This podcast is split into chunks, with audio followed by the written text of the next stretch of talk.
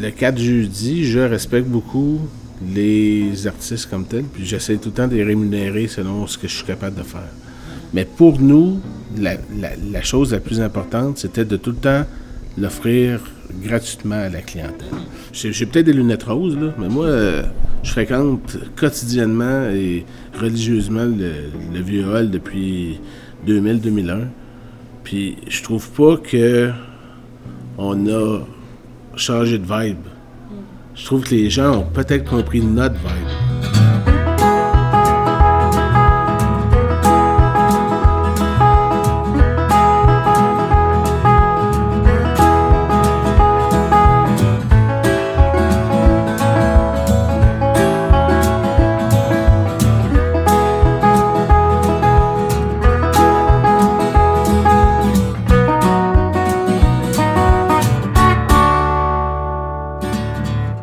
Le cinquième et dernier épisode de la série, on a décidé de s'intéresser à une famille d'entrepreneurs qui a marqué à sa façon le patrimoine culturel et économique de la région.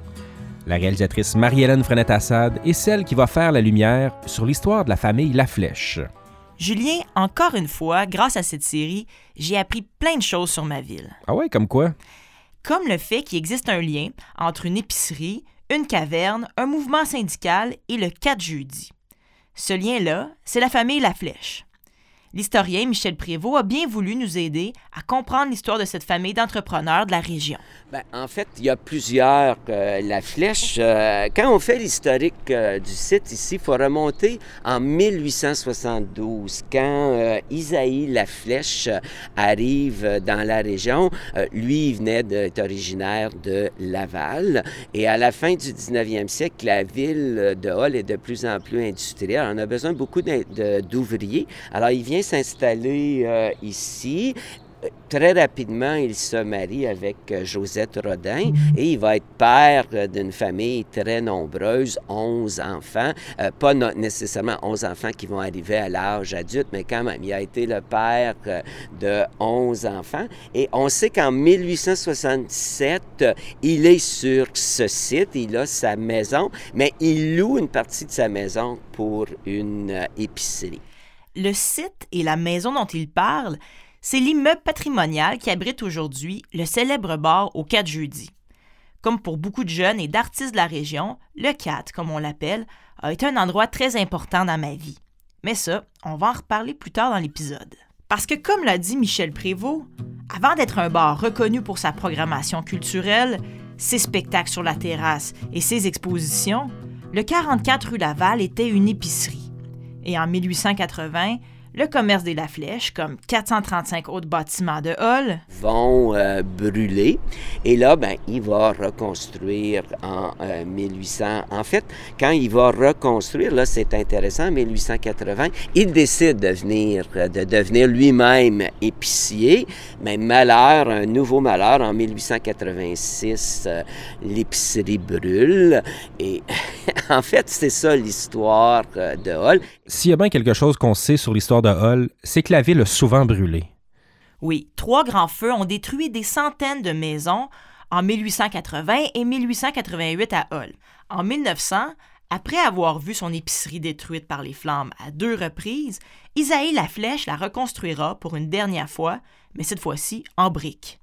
L'épicerie La Flèche va devenir une importante institution dans la région, tout en restant une entreprise familiale.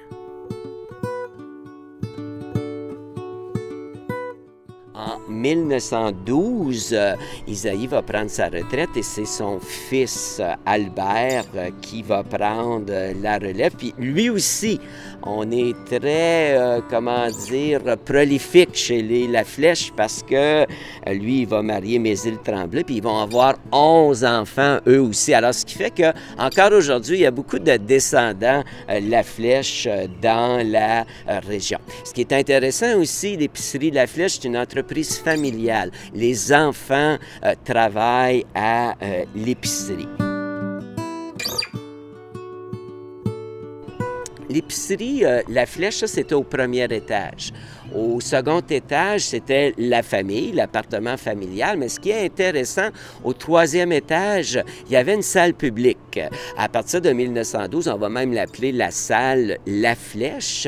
Et ce qui est très, très intéressant, c'était un lieu de rencontre pour les syndicalistes. La ville de Hall, comme elle était très euh, industrielle, va être euh, une ville précurseur pour euh, le, monument, le, le, mouvement syndical au Québec. Puis, c'est même ici qu'on va créer l'association ouvrière de Hall, qui est l'ancêtre de la CSN, la Confédération des syndicats nationaux. C'est quand même fou de penser que c'est au troisième étage de l'épicerie La Flèche où est maintenant le 4 jeudi, qu'a été créée la CSN. Puis en discutant avec Alexandre Leblanc, le directeur général du bar, il m'a dit que ce sera là, au 44 Laval, que la CSN fêtera ses 100 ans en 2019. Quand on parle du mouvement syndical en Outaouais, on parle inévitablement de la grève des allumetières. Oui, et cette grève-là n'est pas du tout étrangère à la salle La Flèche, comme nous le précise Michel Prévost énormément euh, de syndicats entre 1912 et 1920 et c'est intéressant de savoir qu'on avoir beaucoup discuté de la première grève des allumetières. C'est une des premières grèves de femmes au euh, Québec. C'est pas la première grève, contrairement à ce qu'on a déjà écrit, mais c'est une, grève qui va être euh, dirigée par une femme. 1919, malheureusement, on en parle beaucoup moins parce que c'est la grève de 1920 1924, là, dirigé par Donalda euh, Charon, qui a duré plusieurs mois contre la EBIED. Et là, c'est vraiment une grève qui est euh, dirigée par une femme.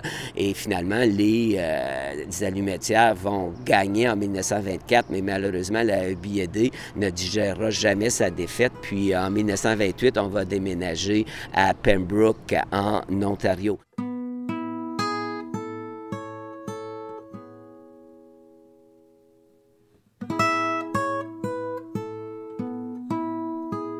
Mais quand on regarde ce bâtiment-là, quand je vous disais qu'il y avait beaucoup d'histoires, mais entre autres, c'est non seulement l'histoire syndicale de la ville, mais on peut dire que c'est l'histoire euh, syndicale de tout le euh, Québec. Julien, on va se le dire, en Outaouais, lorsqu'on prononce le nom La Flèche, on pense à quoi? Mais à la fameuse caverne. Oui, la caverne La Flèche est très connue dans le coin. C'est en quelque sorte une institution dans la région, même qu'on peut dire c'est une des plus vieilles attractions touristiques en Outaouais. On y est presque tous allés avec l'école, en sortie de camp de jour ou en famille. C'est en 1865 que deux fils de cultivateurs ont découvert la caverne par hasard pendant une partie de chasse. En explorant la caverne qu'ils venaient de découvrir, ils ont remarqué qu'une flèche indiquant le chemin à suivre avait été dessinée sur une des parois. C'est de là que viendra le nom de caverne de la flèche. Et puis c'est Zéphyr Laflèche, le frère d'Albert, qui va y voir une opportunité d'affaires. Je suis allé à la caverne pour rencontrer Mario Laflèche, le petit-fils de Zéphyr, qui est accompagné de sa petite-fille, Amélie Laflèche. Ok, donc ça fait d'Amélie l'arrière-arrière-petite-fille de Zéphyr. C'est ça. Amélie est même guide et m'a fait visiter la caverne. T'es pas claustrophobe, toi? Très claustrophobe, mais je pouvais pas passer à côté de la chance de visiter la caverne avec deux membres de la famille Laflèche. Il a marché, en compte. Euh, et, euh, mon grand-père, un homme d'affaires, avait acheté la caverne ici, euh, qui a été propriétaire pendant 43 ans, je pense, ici. Il a, mon grand-père, c'est un artiste dans sa jeunesse. Il a, joué dans plusieurs pièces de théâtre avec M. Sange. Qui, qui, avait marié la, la, la sœur de mon grand-père. Sange comme dans Bobino? Oui, Wilfrid Sanche, le grand-père de Guy Sanche, qu'on a connu à la télévision dans son rôle de Bobino, a marié Donna Laflèche en 1879. Quand mon grand-père achetait ça, qu'est-ce qui m'a été compté? Il, avait acheté avec, euh, avec neuf de ses amis, sont à dix. Euh, dans l'espace d'un an, il avait tout à racheter les parts de ses amis, puis euh, lui voyait un potentiel touristique ici. Que, un beau coin pour venir prendre des vacances. Puis euh, mon grand-père, quand il a vendu, disons, euh, Il avait vendu à trois fraudeurs, qui n'a jamais été payé. Mon grand-père a eu euh, le premier versement, puis euh, il n'a a jamais vu les autres. C'était en quelle année? 53 ou 54, si je ne me trompe pas. C'est vraiment une histoire Ouais. intéressante. Ouais, il avait vendu, je ne me trompe pas, 44 000 puis il a reçu 4 000 Il n'a jamais eu le, jamais eu le reste.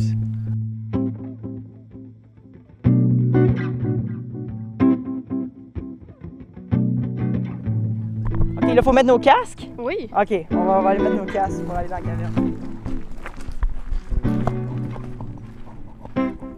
Ça, c'est la grande salle, Oui. C'est la grande salle. C'est ici que des fois, il y a eu des messes, qu'il y a Oui, eu de la musique, exactement. des chorales. Dans son histoire, la caverne La Flèche s'est distinguée par sa programmation culturelle. Ça peut peut-être sembler surprenant, mais au cours des dernières années, des spectacles de théâtre comme La Cavea de Frédéric Gauthier ou encore les très populaires concerts de chant de Noël ont été présentés dans la grande salle de la caverne La Flèche. Dans le fond, euh, quand on visite la caverne, normalement, on passe par le tunnel artificiel. On visite euh, dans le fond de la cheminée et puis on remonte par les escaliers pour finir par ici. Dans le fond, la tournée explorateur, c'est vraiment une tournée euh, où on rampe dans les tunnels de la caverne. Je vais laisser faire. Bon, je vois que t'es pas allé explorer trop loin dans la caverne. je suis restée en surface le plus possible, mais Amélie a été généreuse et a répondu à toutes mes questions sur la caverne, les visites et les chauves-souris. Mario Laflèche m'a aussi dit que son grand-père Zéphyr est même né au 44 Laval. Alors, on continue notre, euh, notre histoire euh, avec les La Flèche, parce qu'on est toujours à la période des, des La Flèche. En 1955, euh, Albert euh, part à la retraite, une retraite bien euh, méritée, et ça passe dans les mains de son fils, euh, Georges André. Mais lui, il n'y a pas euh, la fibre d'épicerie puis de boucher comme euh, son euh, père euh, et son grand-père. Il va plutôt louer l'épicerie à des gens et finalement, il va la vendre en 1976. Alors, c'est Georges André, on est toujours dans les La Flèche, qui va le vendre au, au notaire Pierre Desrosiers. Et là, on peut dire qu'on vient de mettre fin à 100 ans euh, de lien avec euh, la famille euh, La Flèche.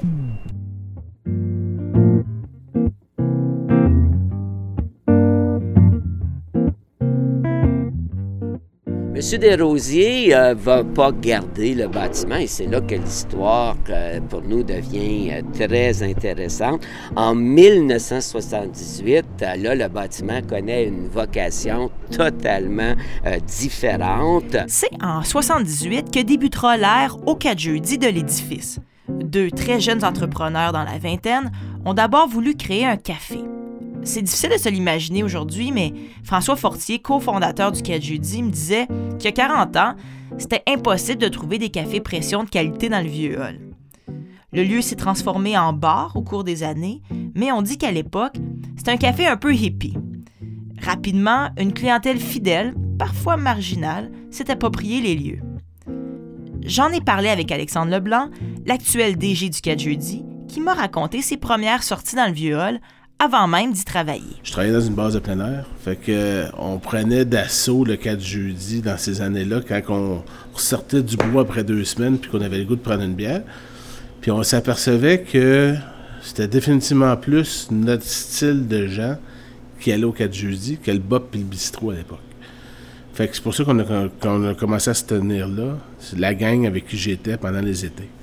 Puis euh, j'ai pas connu l'époque des années 80 où ce qui disait que c'était bien granola, euh, patchouli, euh, café, euh, muffin, etc. Mais j'ai tout le temps trouvé que quand je me le faisais compter par le staff qui était sur place, que l'air puis le, le, langage des murs avait gardé cette époque-là. Puis je trouvais que, comme fier Québécois nationaliste, ben, que c'était la place en ville qui me représentait le, le plus. Fait que pour moi, les, les premiers balbutiements du 4 jeudi, c'est ça. Quand je suis allée rencontrer Alex Leblanc au 4 jeudi, j'ai aussi invité Éric Gaudreau, le propriétaire du bistrot Le Troquet, qui se trouve juste en face. Éric, comme Alex, est bien placé pour nous parler de l'évolution du 4 jeudi, mais aussi du vieux hall en général. Mais il y, a une fidélité, en fait, de la clientèle aussi au 4 jeudi. Tu as vraiment des gens qui sortent ici depuis très longtemps, là, qui, sont, qui sont maintenant des adultes, des professionnels, puis qui, qui ont gardé cette ben, c'est des gens qui représentent le mieux ce qu'Alex vient de dire. C'est des gens ouverts d'esprit. Parce qu'un bar, c'est quoi un bar? on, dira ce qu'on voudra. Là, la, un bar, c'est en soi, c'est jeune. C'est la jeunesse, c'est la nouveauté. La génération qui suit l'autre génération d'après, puis les générations se font rapidement des fois. Là. Euh, ce que je veux dire par ça, c'est que des fois, ceux qui sont nés en 98 sont complètement différents de ceux qui, ceux qui sont en 97. Des fois, il y a des clics qui se font. Euh, les bars évoluent, changent tout le temps. Ça n'a pas le choix, c'est ça un bar, c'est de la jeunesse. Il faut que tu suives ce que les jeunes veulent. On se le cachera pas, les jeunes ont, ont toujours une certaine nostalgie, mais trippent jamais sur ce que ceux avant eux ont trippé dessus. Tant que ça, ils, veulent, ils veulent casser le moule toujours, ils veulent faire de quoi, au moins avoir l'impression que ce soit différent. Des places comme, tu sais, combien de bars on voit à Montréal ou dans les grandes villes où c'est le même bar, c'est le même local, mais ça a, ça a changé de nom 25 fois. Mhm. Donc, eh, exactement. Puis ça, ben ça, fait que il y a deux façons de faire des affaires, en fait. Tu peux faire des affaires pour faire bien de l'argent, mais pour, pour, le but premier, c'est ça. Puis c'est toujours ça un peu. Un ne, fait, ne va pas sans l'autre. Mais il y a du monde qui font ça pour l'amour aussi, pour triper. Puis je pense que c'était le cas de François, il a fait ça longtemps. Donc, euh, mais c'est un bar. ça n'a pas le choix de changer, d'évoluer, de suivre. Comme là, la mode, les jeunes écoutent beaucoup, beaucoup de rap. C'est la mode est au rap. Moi, j'entends souvent les gens dire oh, on va dans ton bar, puis là, c'est plein de rap. Je dis mais présentement, le feel, le vibe, le, le, buzz, là, ce qui joue sur YouTube, ce que les jeunes cliquent dessus, là, ben, c'est ça. C'est sûr que ça dérange, on ne pas, on aimerait mieux aussi que ça, mais moi j'aime mieux leur faire entendre des nouveautés, que ça évolue. Puis là-dedans, comme Alex disait, comme le, comme le 4 jeudi m'a montré en faire et m'a grandement influencé, c'est de, à l'intérieur de ça, c'est if you can't beat them, join them. Donc, mais écoute, il va falloir écouter ce qu'ils veulent entendre, sauf qu'à l'intérieur de tout ça, rentre-leur un, euh, un nouveau, groupe de Gatineau qui pogne bien, qui est le fun, de la bonne musique. Il fallait découvrir ce groupe de New York-là, qui est un peu underground, qui est le fun. C'est là que tu piques des curiosités.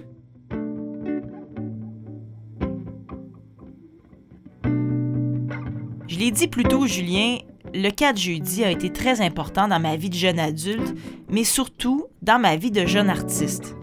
Pendant que j'étudiais en art à l'université, comme plusieurs de mes collègues, j'ai pu faire une exposition là-bas. On a organisé le dernier lancement de disque de mon band sur la terrasse et j'ai joué plusieurs de mes chansons pour la première fois dans les soirées musicales des lundis mélomanes. J'ai même mentionné le 4 jeudi dans ma chanson Rue Laval que j'ai écrite à 19 ans. Est-ce qu'on peut en écouter un extrait? OK.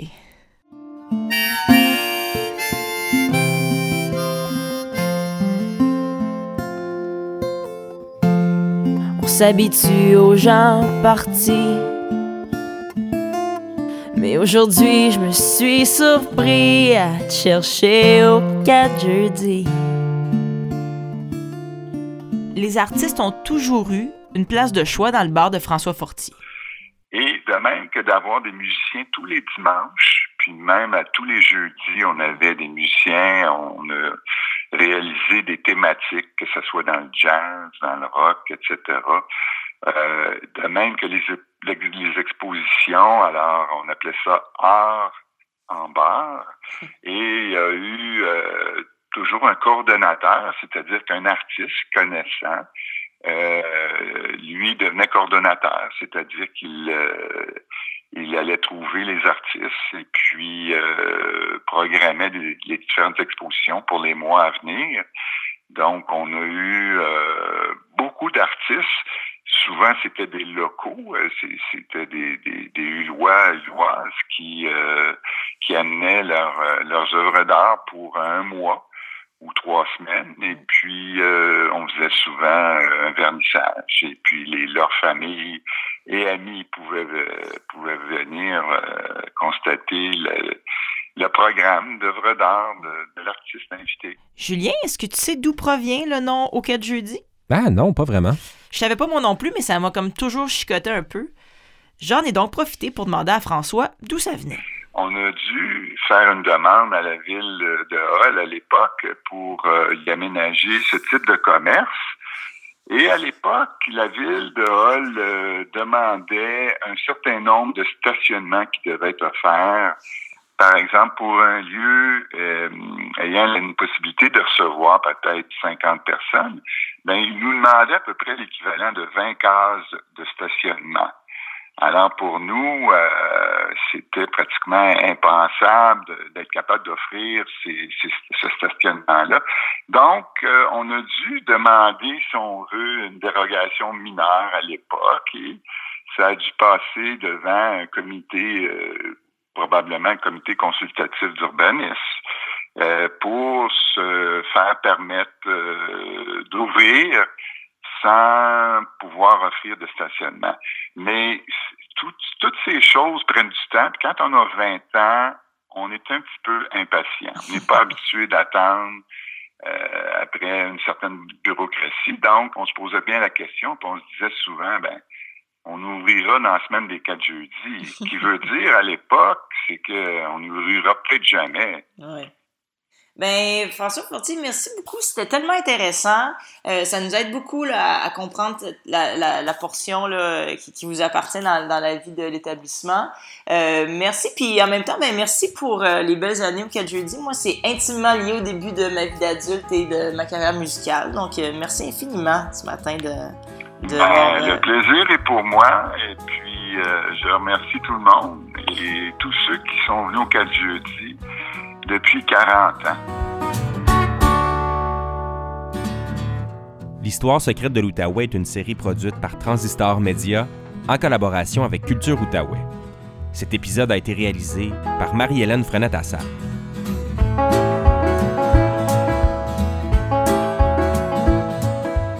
Découvrez d'autres histoires secrètes du patrimoine culturel de l'Outaouais sur la Fabrique culturelle ou dans toutes les applications de balado-diffusion.